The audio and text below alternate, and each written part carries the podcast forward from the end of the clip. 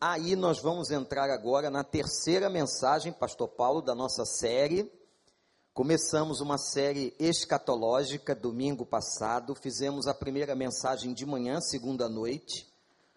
Domingo passado nós trabalhamos a ideia das características que vem e que a Bíblia apresenta sobre o final dos tempos.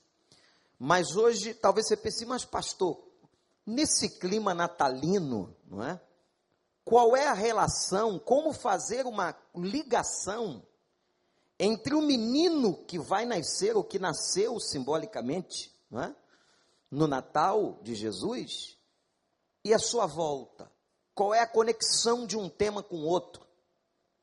Qual é a correlação? E eu vou dizer para você que a correlação é total e absoluta. E hoje nós vamos estudar um, um capítulo do livro da Revelação, capítulo 12 de Apocalipse. Olha, estou sendo tentado, viu gente, a pensar seriamente numa mensagem ou numa série sobre o Apocalipse, especificamente. Orem por isso, porque não é fácil. Passei essa semana estudando esse negócio aqui. É um livro pela sua subjetividade, com as suas complicações. Mas esse texto, capítulo 12, tem tudo a ver com o Natal. E só quando a gente mergulha na palavra, a gente vai entendendo a palavra e as suas revelações. Apareceu no céu um sinal extraordinário. Uma mulher vestida do, do sol. Imagina a cena na cabeça. Uma mulher vestida do sol, com a lua debaixo dos seus pés e uma coroa de doze estrelas sobre a cabeça. Ela estava grávida, gritava de dor, pois estava para dar à luz.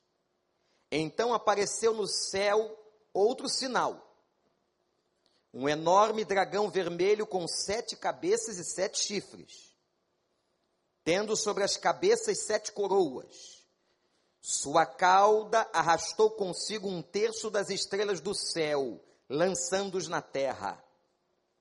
O dragão colocou-se diante da mulher que estava para dar à luz, para devorar o seu filho no momento em que nascesse. Ele, ela deu à luz um filho, o homem que governará todas as nações com cetro de ferro. Seu filho foi arrebatado para junto de Deus e de seu trono. A mulher fugiu para o deserto para um lugar que lhe havia sido preparado por Deus, para que ali a sustentasse durante mil duzentos e sessenta dias. Houve então uma guerra nos céus. Miguel e seus anjos lutaram contra o dragão, e o dragão e os seus anjos revidaram. Mas eles não foram suficientemente fortes e assim perderam o seu lugar nos céus. O grande dragão foi lançado fora. Ele é a antiga serpente, chamada Diabo, Satanás, que enganou a todos, a todo mundo. Ele e seus anjos foram lançados à terra. Então ouvi uma voz dos céus que dizia: Agora veio a salvação, o poder e o reino do nosso Deus e a autoridade do seu Cristo pois foi lançado fora o acusador dos nossos irmãos, que os acusa diante do nosso Deus de noite. Eles o venceram pelo sangue do Cordeiro e pela palavra do testemunho que deram. Diante da morte não amaram a própria vida. Portanto, celebrem-no, ó céus e os que nele habitam. Mas ai da terra e do mar, pois o diabo desceu até vocês ele está cheio de fúria, pois sabe que lhe resta pouco tempo. Quando o dragão foi lançado à terra, começou a perseguir a mulher que dera a luz ao menino. Foram, de, foram dadas à mulher as duas asas da grande águia, para que ela pudesse voar para o lugar que lhe havia sido preparado no deserto, onde seria sustentado durante um tempo, tempos e meio tempo misericórdia. fora do alcance da serpente. Então a serpente fez jorrar da sua boca água como um rio para alcançar a mulher e arrastá-la com a correnteza. A terra, porém, ajudou a mulher abrindo a boca, engolindo o rio que o dragão fizera jorrar da sua boca. O dragão irou-se contra a mulher e saiu para guerrear contra o restante da sua descendência, os que obedecem aos mandamentos de Deus e se mantêm fiéis ao testemunho de Jesus. Então o dragão se pôs em pé na areia do mar. Algum pastor gostaria de continuar a pregação? Misericórdia. Vamos lá. Qual é a nossa imagem hoje de Jesus? É de um bebê. O que significa? Presta muita atenção no raciocínio que o pastor está expondo do texto. O que significa a imagem de uma criança, de um bebê recém-nascido? A forma mais frágil da existência humana. Quando nós somos remetidos a olhar para o nascimento de Jesus e lembrar do nascimento, isso é muito importante. É lembrar do maior advento da história. Nós temos que ter o cuidado para não absorvermos a ideia de que Jesus é um bebê. De que Jesus ainda está na forma humana, não está mais de que Jesus está na forma de vida mais frágil que um ser humano poderia viver. Não. Mesmo no Natal, hoje, vamos vê-lo como Senhor. Triunfal, glorioso, ressurreto. Ele nasceu, cresceu, morreu e ressuscitou. O capítulo 12 do livro da Revelação fala da vitória de Cristo e da igreja. Temos quatro imagens aqui.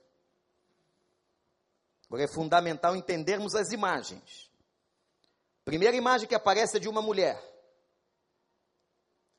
Esta mulher é vestida pelo sol, com a lua debaixo dos pés, uma coroa não por acaso com doze estrelas na cabeça, grávida e perto de dar à luz. Que imagem é essa? Qual é a interpretação desta imagem? A mulher que aqui aparece no primeiro momento do texto é a imagem do povo de Israel.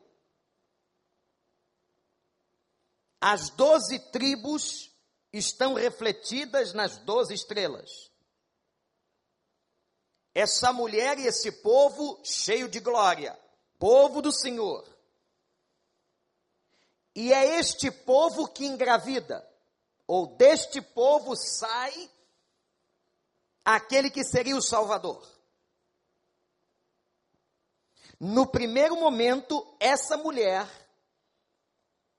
simboliza o povo de Israel. Num segundo momento, esta mulher vai simbolizar não apenas Israel, mas o texto vai mostrar que ela vai simbolizar todo o povo de Deus na face da terra.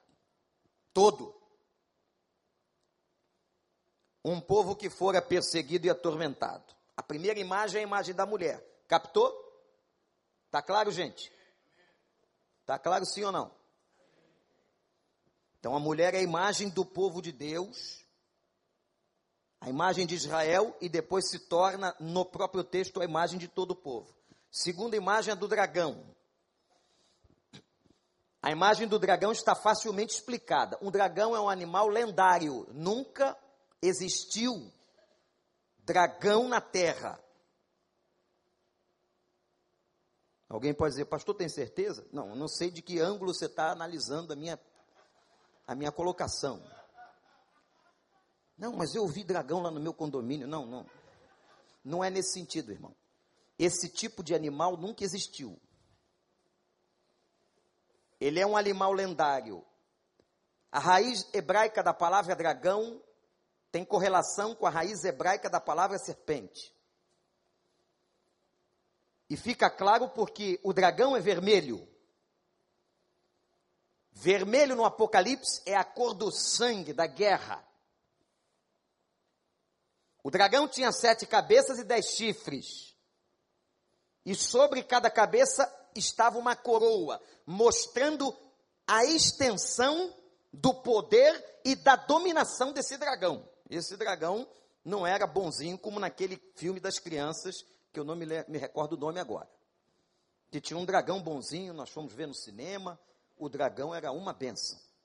Como é o nome do dragão? Hã? Banguela?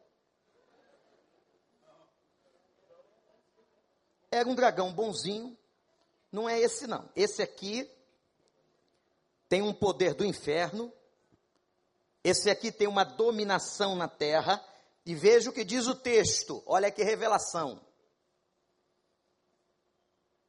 Sua cauda arrastou um terço das estrelas do céu, lançando-as na terra. E quando você faz a correlação bíblica, estuda as estrelas, é uma expressão também às hostes angelicais. Então, o dragão, que é a serpente, que é Satanás, que é o enganador, arrasta um terço das ordens angelicais que vem para a terra.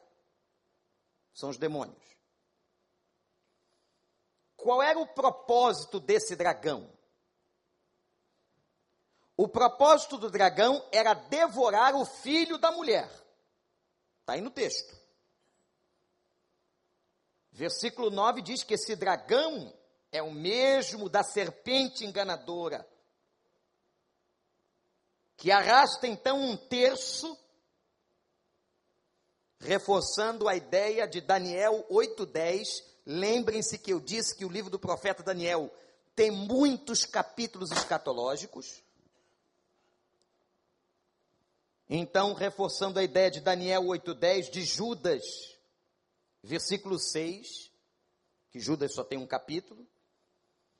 O objetivo do dragão era destruir Jesus. Quando Jesus nasce, qual é a primeira atitude de Herodes? A matança dos infantes. Vejam como esse texto tem tudo a ver com a história natalina. Herodes manda matar todos os meninos de dois anos para baixo por causa da declaração dos reis do Oriente, que seguiram a estrela e denunciam: um novo rei chegará em Israel. Herodes, por inveja do poder, manda matar os infantes. A primeira tentativa do dragão de matar o menino que a mulher daria à luz. Segunda tentativa clara de matar e destruir Jesus está em Mateus capítulo 4, quando, na permissão de Deus, isso é interessante, ele é levado à tentação do deserto. 40 dias sem comer, sendo tentado pelo diabo de uma forma extrema e que nós não podemos entender toda a revelação desta tentação.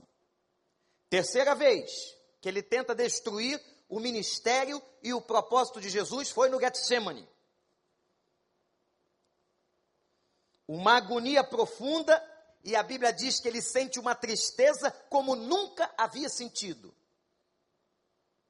E o diabo tentando que ele se desviasse da cruz. O dragão do texto é Satanás. Terceira figura. A terceira figura que aparece, primeira foi da mulher, segunda foi o dragão e a terceira é um menino. No primeiro momento, o texto, o capítulo 12, chamam, versículo 5, de menino. Numa referência à encarnação, ao Natal de Jesus. Ele nasceu. O menino nasceu, referência do Salmo 2. Olha que lindo. Referência no Salmo 2. O menino que nasceu vai governar as nações com cetro de ferro. O menino que nasceu governará as nações com poder. E lá na frente, percebam a evolução textual sobre a imagem de Cristo. Lá na frente, no capítulo 12, o menino não é mais chamado de menino, mas agora é chamado de filho. Isto muda a visão sobre a criança e sobre a figura de Cristo. Quem é o menino? É Jesus. Aquele que tem todo o poder, com cetro de ferro, toda autoridade, tudo está em suas mãos. A Ele toda honra, toda glória e todo louvor. Nós estamos aqui por causa dele. Nós celebramos o Natal por causa dele. Nós adoramos a Deus por meio dele. A ele toda honra, glória e louvor. Você pode aplaudir e exaltá-lo. Dizer um aleluia bem forte. A um menino que é digno de tudo. Então, gente, qual foi a primeira imagem? Qual foi a primeira figura? a mulher. A segunda figura, o dragão. A terceira figura, a quarta figura, é a figura de uma batalha.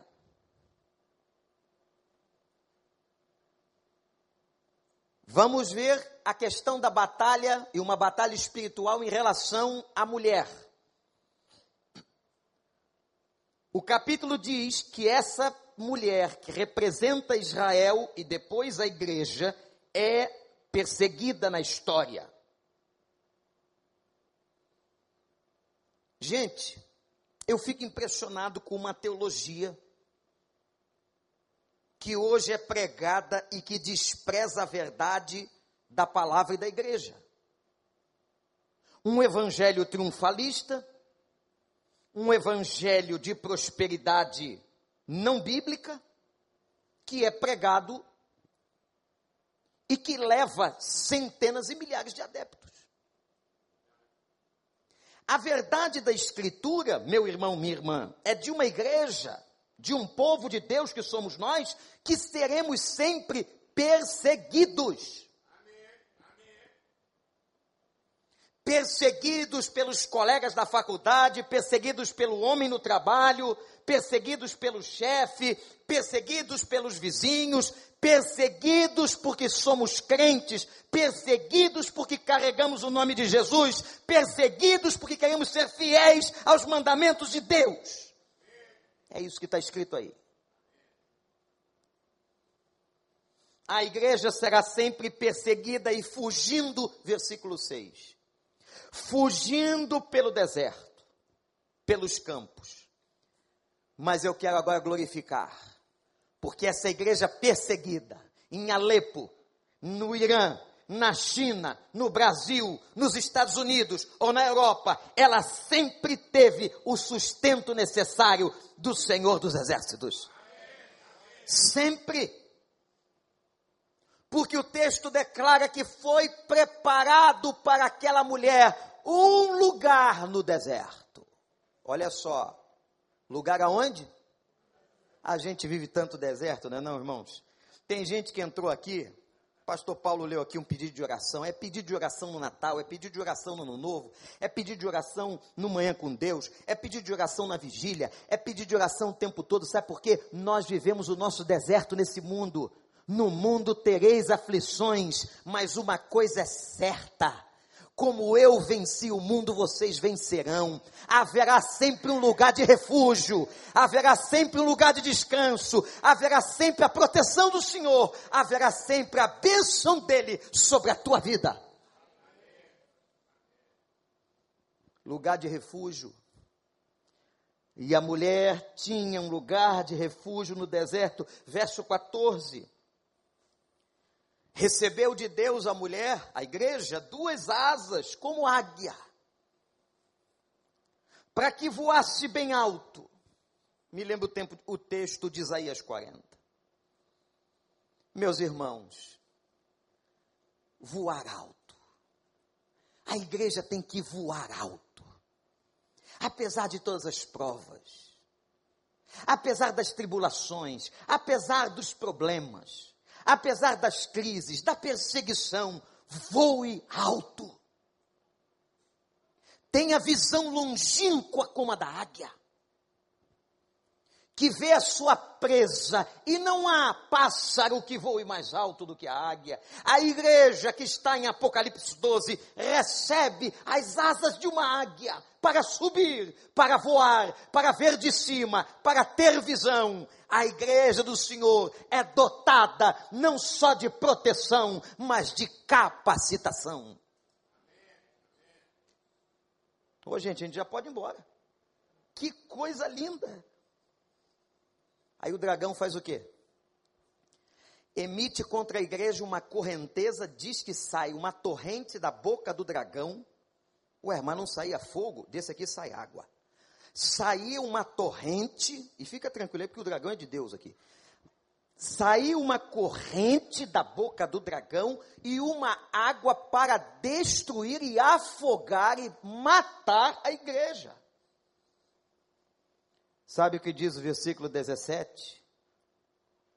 Que Deus, com seu poder, fez a terra se abrir e os rios que queriam sufocar a igreja foram engolidos em nome do Senhor os rios que vão contra a tua vida, os rios que têm se levantado contra você, o Senhor dos exércitos se incumbirá, incumbirá de abrir a terra e fazer engolir tudo aquilo que se levanta contra o servo do Senhor. Amém. Glória a Deus! Amém. Dá glória a Deus aí se tem força. Comeu ontem, dá glória a Deus. Amém. Mas eu quero que vocês deem glória a Deus de pentecostal. Isso, isso aí, pastor Miquel. É glória a Deus! Glória a Deus! Porque Ele nos livra das nossas tribulações. Porque Ele não deixa o rio nos afogar. Porque Ele tem um lugar de descanso, de proteção no meio do deserto. O Senhor tem abençoado o seu povo, a sua igreja, que é você, meu irmão. As misericórdias do Senhor se renovaram hoje de manhã e você está aqui por causa dela. Deus é bom com a sua vida, com a sua casa, com o seu corpo. Glória a Deus. A igreja protegida. E sabe o que diz o versículo 12? Sabe por que eu estou fazendo essa festa toda aqui? Versículo 12 diz assim: celebrem, celebrem. Que cara triste nada, que negócio de depressão na noite de Natal, que eu me lembro do passado que me afundou para o inferno esse pensamento. Celebre, celebre, celebre. O que passou, passou, as coisas velhas já passaram, e tudo, o que, povo? Tudo eis que eu faço nova todas as coisas. Não tem problema, até aquele pecado, aquele pecado que o acusador te acusa, sabe aquele pecado que ontem o acusador te acusou, que foi, ó, lá de 1925, aquele pecado, ele já jogou no fundo do mar. Você já está lavado com o sangue do cordeiro, você já se arrependeu, não é ele que vai te acusar, mas o Senhor é a tua defesa e o teu escudo. Como é que essa igreja vence, pastor Joel? Está no versículo 11. Como é que a mulher venceu? Como é que a igreja vence? A igreja vence pelo sangue do Cordeiro e pelo testemunho que deram diante da morte, não amando a própria vida. Sabe como é que uma igreja vence? Olhe para mim, sabe como é que você vence? Sabe como é que eu posso vencer tudo? E você pode vencer tudo? Duas formas: pelo sangue de Jesus e pela sua obediência. Ó, oh, cara, tu pode fazer, podem te atacar, se levantar contra você, te caluniar, te acusar, e você vai continuar andando com a cabeça em pé porque você é fiel ao Senhor. Você anda segundo os mandamentos do Senhor. Você não ama a própria vida, mas renuncia por causa do Senhor. Esse é o futuro da igreja. Essa é a imagem da guerra em relação à moça, à mulher vestido de sol com a lua nos pés. Todo o povo de Deus representado nessa mulher. Agora vamos à visão na batalha sobre o dragão. Ah, eu gosto, adoro. Eu adoro o que está aqui. O dragão perseguiu a igreja e tentou destruí-la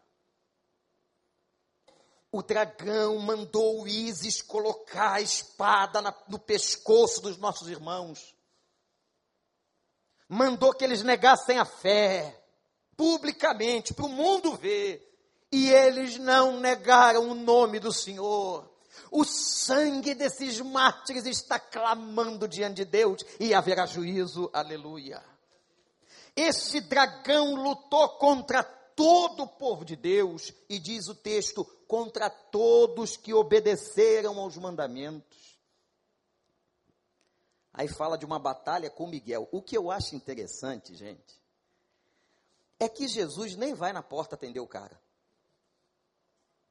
Manda o serviçal. Porque é covardia. Chega a ser covardia. Fizemos uma pelada aqui nesse campo de futebol. Aí disseram assim: o jacaré vai jogar. Eu falei: não. O lutador de MMA? Não. Não vai jogar. Só vai jogar com uma condição: se for do meu lado. não sou maluco? Botei o jacaré lá do meu lado.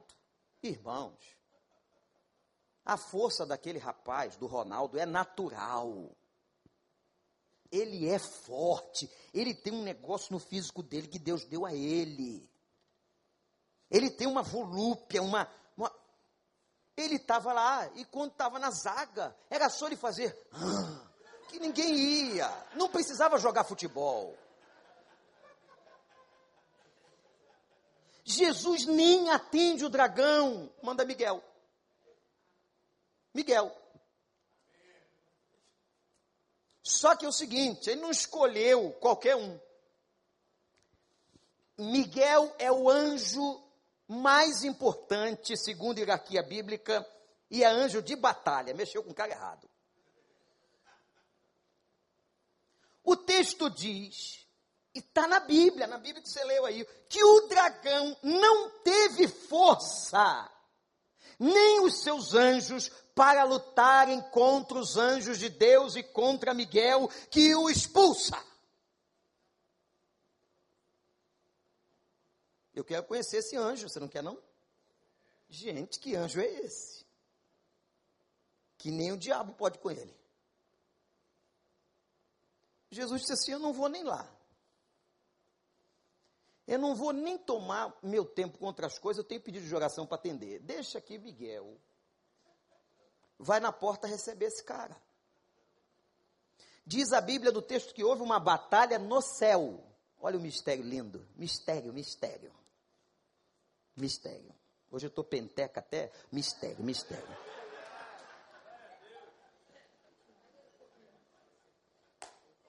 Teve batalha, teve batalha. Miguel, vai Miguel. Depois de tanta armadilha, eles não foram, o texto diz assim no, no grego, não foram fortes suficientemente para derrotar Miguel. Versículo 12, o dragão irado ainda ficou aborrecido, olha. O dragão irado contra a igreja. Por que, que ele está irado? Porque sabe, versículo 12, que seu fim está próximo. Agora eu fiquei triste, quando terminou o capítulo, porque eu queria ver aqui que ele estava morto pisado, que Miguel tinha esmigalhado ele, mas não, ele aparece em pé na praia do recreio. Está aí. Ele aparece em pé. O capítulo, olha como é que o capítulo termina. Termina assim: Então o dragão se pôs em pé. O gente, eu falei assim: esse é o fim? Não. Isso não pode ser o fim da história. E eu quero dizer para você que não é. Não precisa ter medo do dragão, não. Ele primeiro só levou uma surra. Ele levou uma surra, foi desmoralizado, né? Mas vai ser destruído. E eu quero que você ande só um pouquinho no livro da Revelação, no capítulo 20, versículo 7, e vamos sair daqui pulando por causa desse texto.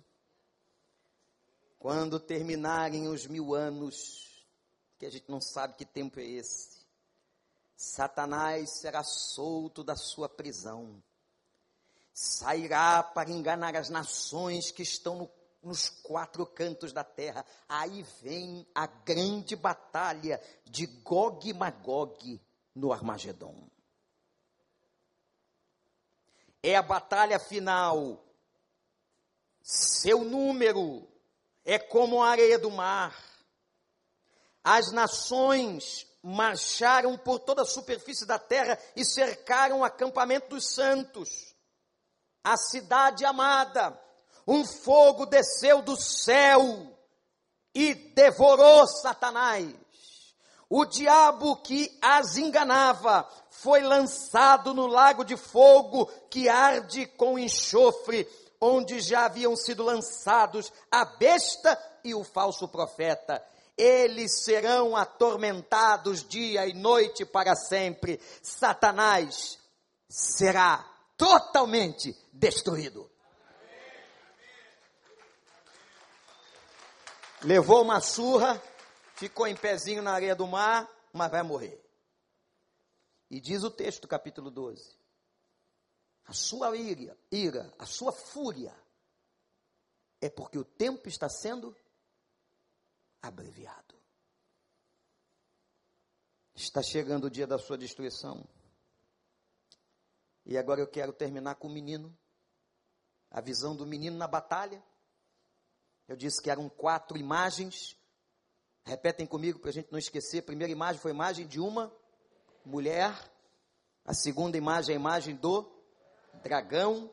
A terceira imagem é a imagem do menino. E a quarta e última imagem é a imagem de uma batalha.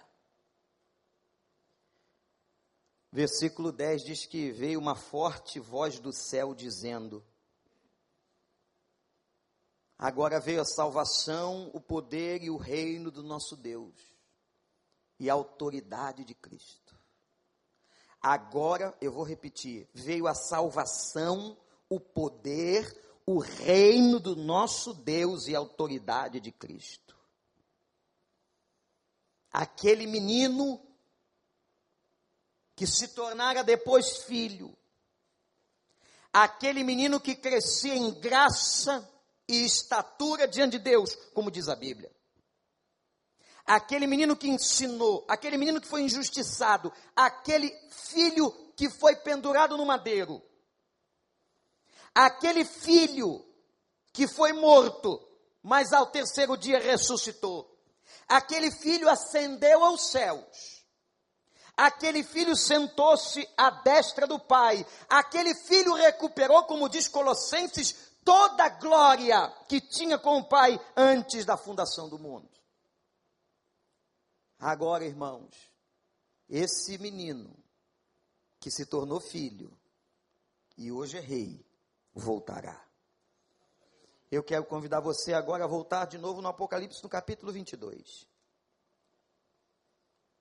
O capítulo 22 é o último capítulo da Bíblia. Último. E eu vou ler para você um recado que Jesus mandou para você hoje de manhã.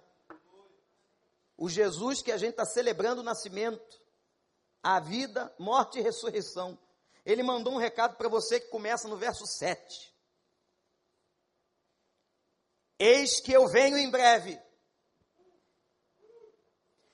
Feliz é aquele que guarda as palavras da profecia desse livro. Eu, João, sou aquele que ouvi e vi estas coisas.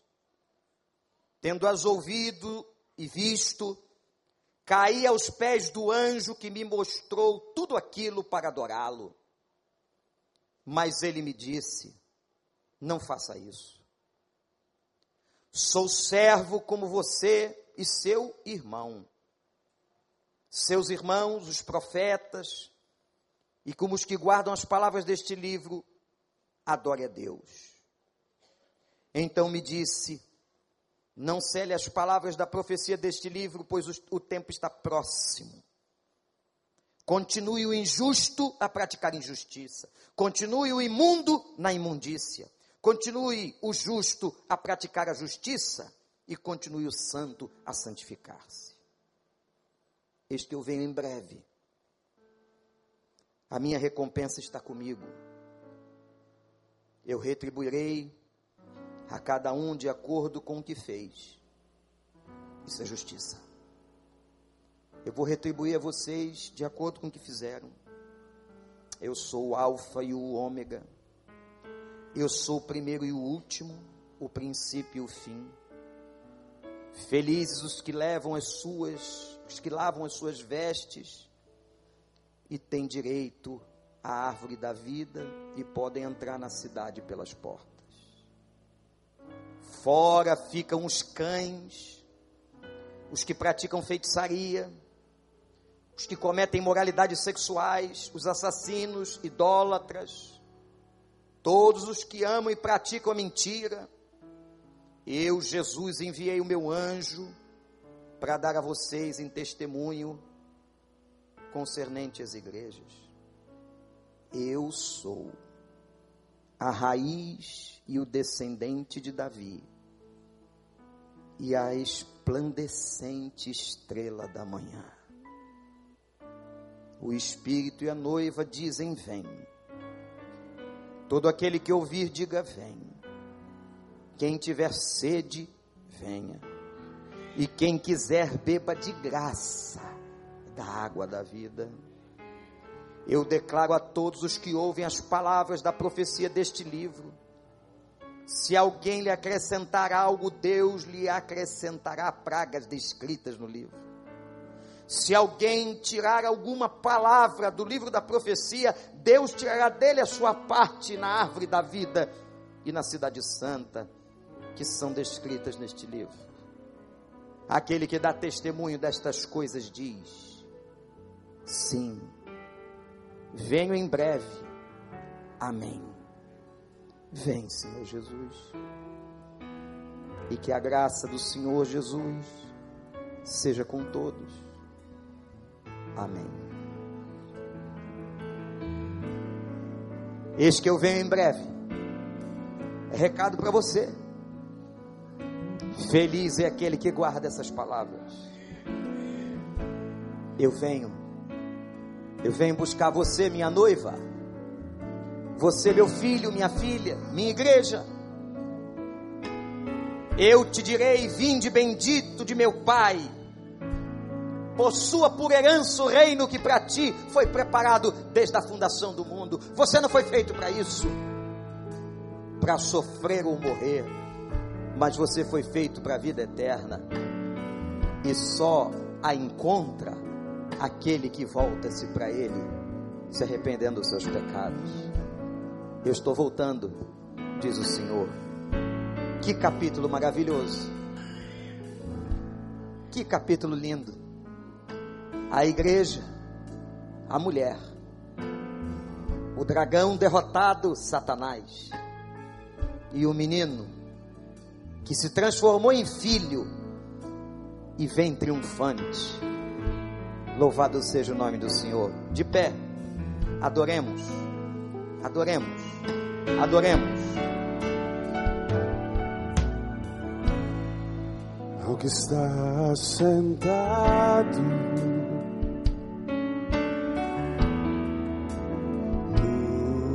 trono,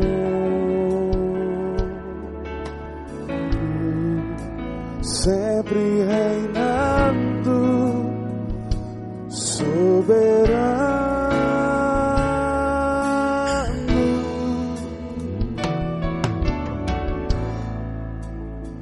anjos cantando.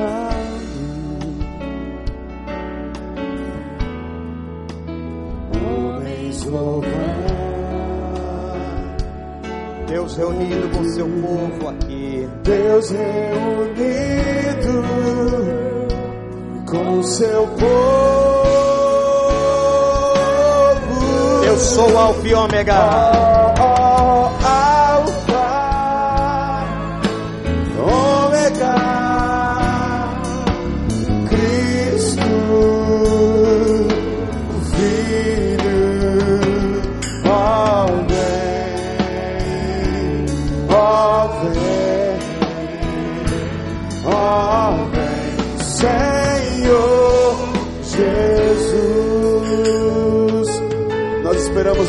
Ansiosos.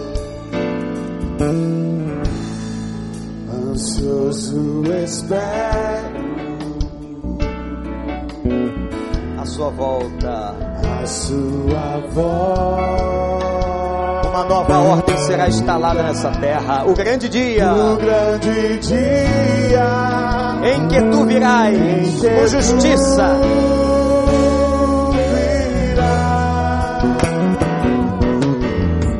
Então subiremos Então subiremos, contigo estaremos. Diz bem forte para sempre. para sempre. Aleluia. Aleluia. Levante suas mãos ao Senhor. Volta Jesus. Volta Jesus. Volta Jesus.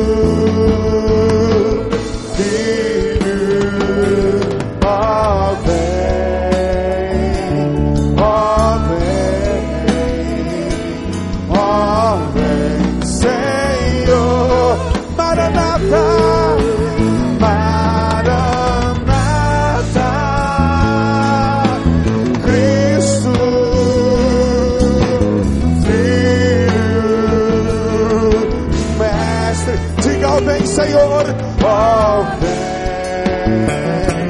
ó vem, ó vem, ó vem, Senhor. Cante mais uma vez, Alfa, ó, Alfa. Cante isso bem alto e bem forte. Nós ansiamos a vida do nosso Jesus, o Filho de Deus. Diga, ó, vem. Vem, Senhor. Sim, vem, Senhor. Maranata. Maranata.